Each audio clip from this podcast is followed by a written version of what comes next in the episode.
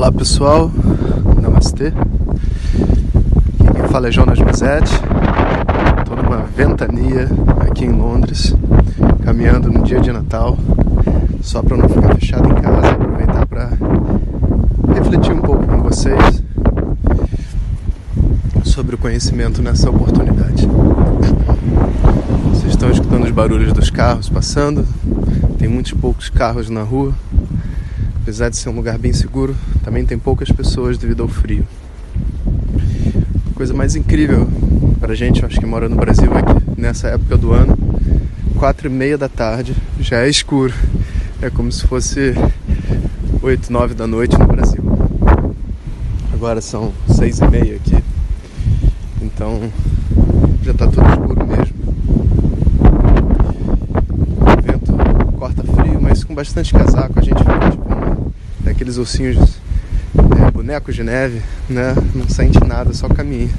Só sinto frio no rosto mesmo onde pega o vento.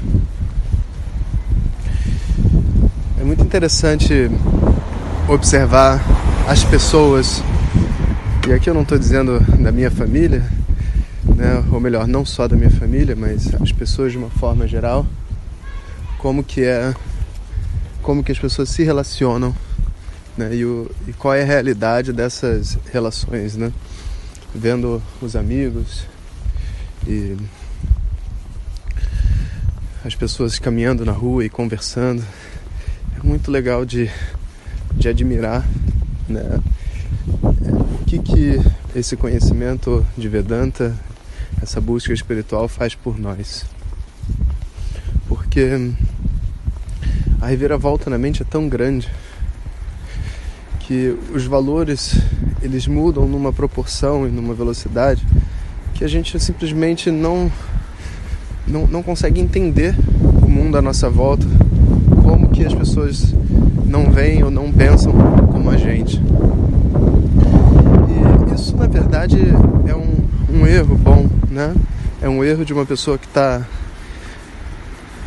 vamos dizer assim, comprometida com o seu processo de crescimento e está mudando muito. Mas continua sendo um erro porque as pessoas elas estão só vivendo, sendo elas mesmas, com seus próprios problemas. E a gente não pode esquecer que aquilo que incomoda na gente só incomoda porque existe dentro da gente. Essa, esse ensinamento, que foi inclusive um dos primeiros ensinamentos que a turma Saraswati recebeu, no final desse ano de 2017, talvez seja um dos ensinamentos mais importantes de todo o processo de estudo, do ponto de vista de se relacionar com os outros e também para o processo de desenvolvimento pessoal dentro de Vedanta, sabe? É muito fácil, isso eu repito sempre, vou sempre repetir, porque é um dos maus do nosso tempo as pessoas vivendo e estudando sem tanta convivência com os mestres e com os amigos de estudo, elas rapidamente caem nessa armadilha. É muito fácil passar a vida inteira estudando Vedanta, ganhar bastante conhecimento intelectual, mas não dá nada no final das contas, porque o exercício de crescimento não está sendo realizado de uma maneira inteligente, de uma maneira objetiva, focada. Né? Quando a gente escuta as palavras de um mestre, recebe aquilo que está sendo dito como sendo algo direcionado para nós e realmente tenta viver o que está sendo dito, existe um processo muito profundo dentro da gente que, que é, assim, é, iniciado ou estimulado. E esse estímulo é como uma pessoa que às vezes começa uma dieta, ou que começa a ir para academia, ou que descobre um hobby novo. Ele às vezes dura um tempo e porque a pessoa vê que não é simples e que vai passar por um monte de transformação e um monte de traumas, etc., ela desiste. Então eu repito, não é fácil realmente ter esse foco e conseguir passar pelo processo de transformação que esse conhecimento exige que a gente passe. E mesmo depois de anos estudando, eu me pego às vezes fazendo coisas que você diz, cara, como é que você está fazendo isso na minha conversa interna, né?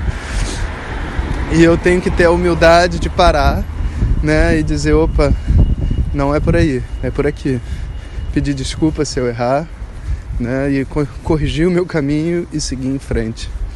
Porque a nossa mente, ela sempre vai ser um repositório de traumas, emoções do passado, memórias, coisas que não existem na realidade presente, sabe?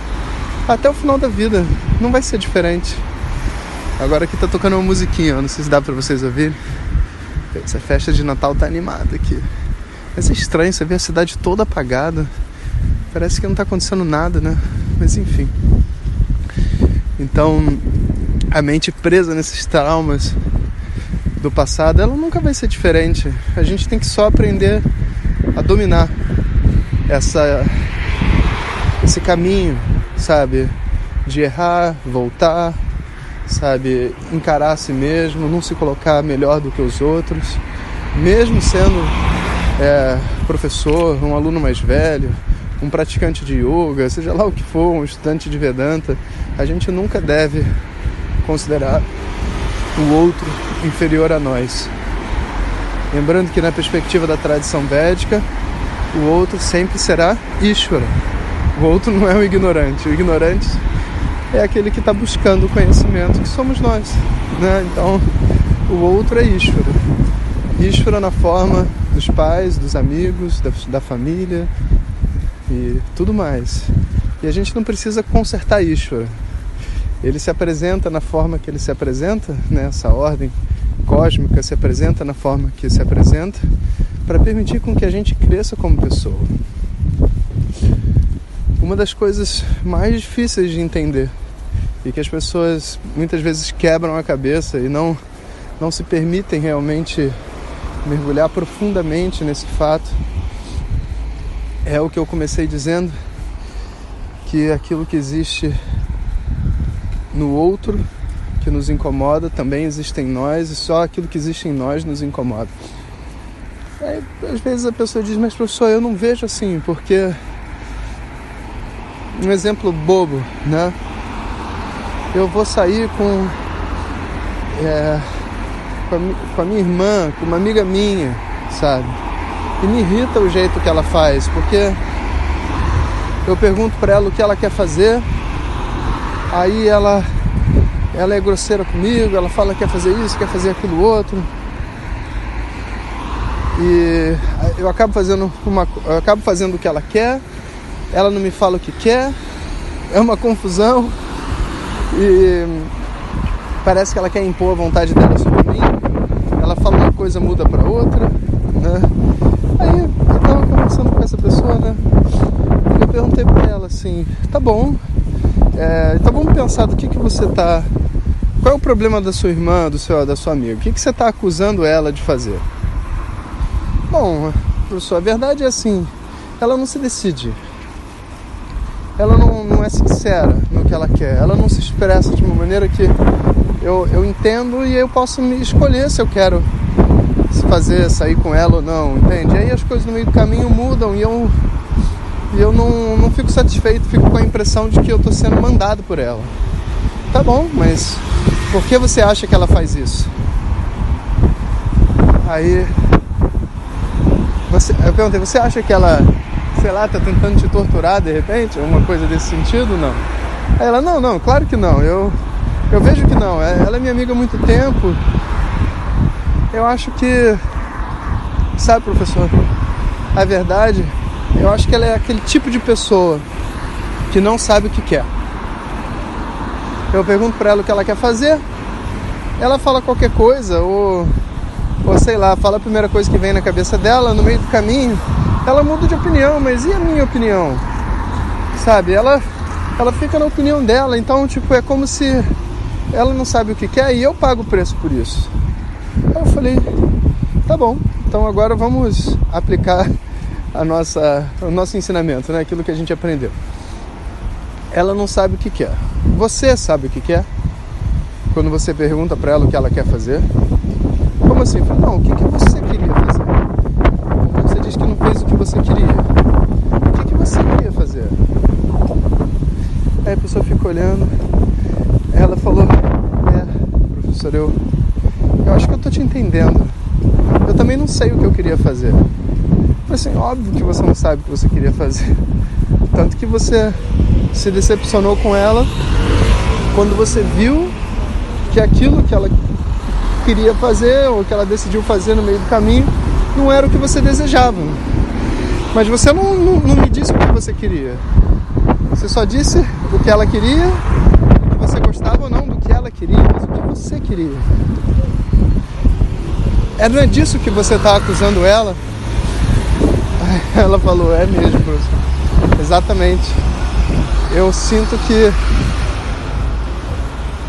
ela não sabe o que quer, mas na verdade quem não sabe o que quer sou eu. E aí esse é o meu problema.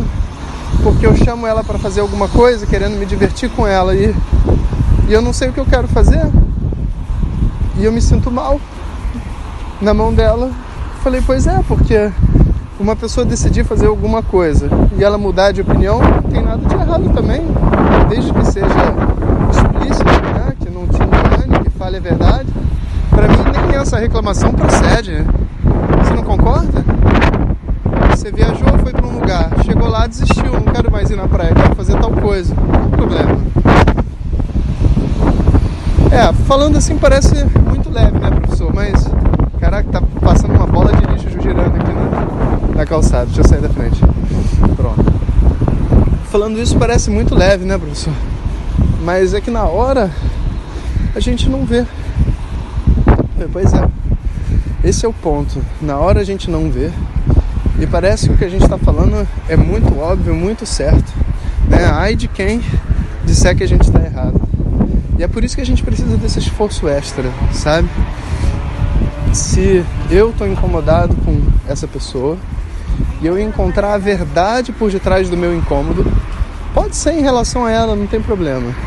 O que eu vou encontrar é a verdade que existe dentro de mim. Eu não sei o que eu quero.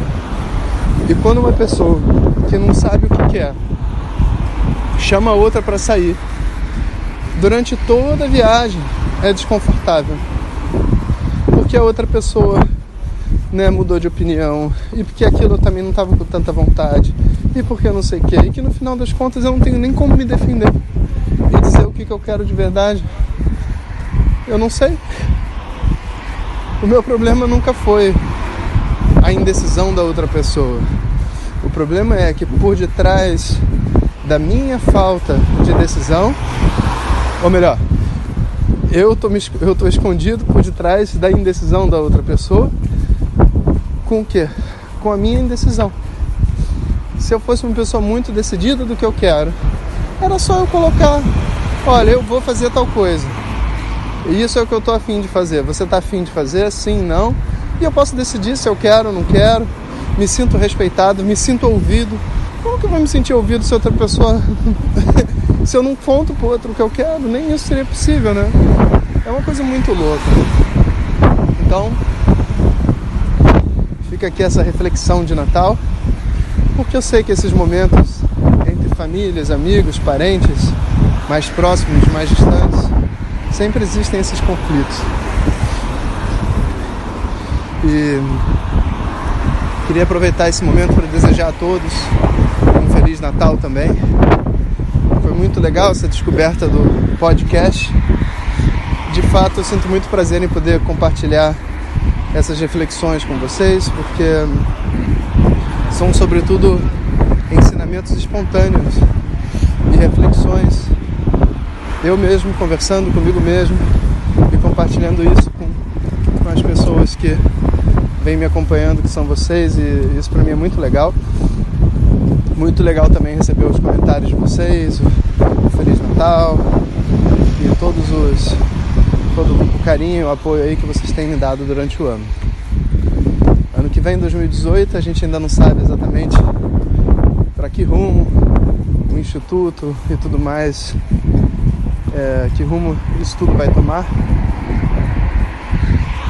Mas como sempre, né, vem novidade por aí que deixa a nossa mente sempre curiosa e dá para nós uma motivação de descobrir o novo ano. Nós também ainda estamos para descobrir o ano de 2018 e vamos fazer isso grande abraço a todos, Feliz Natal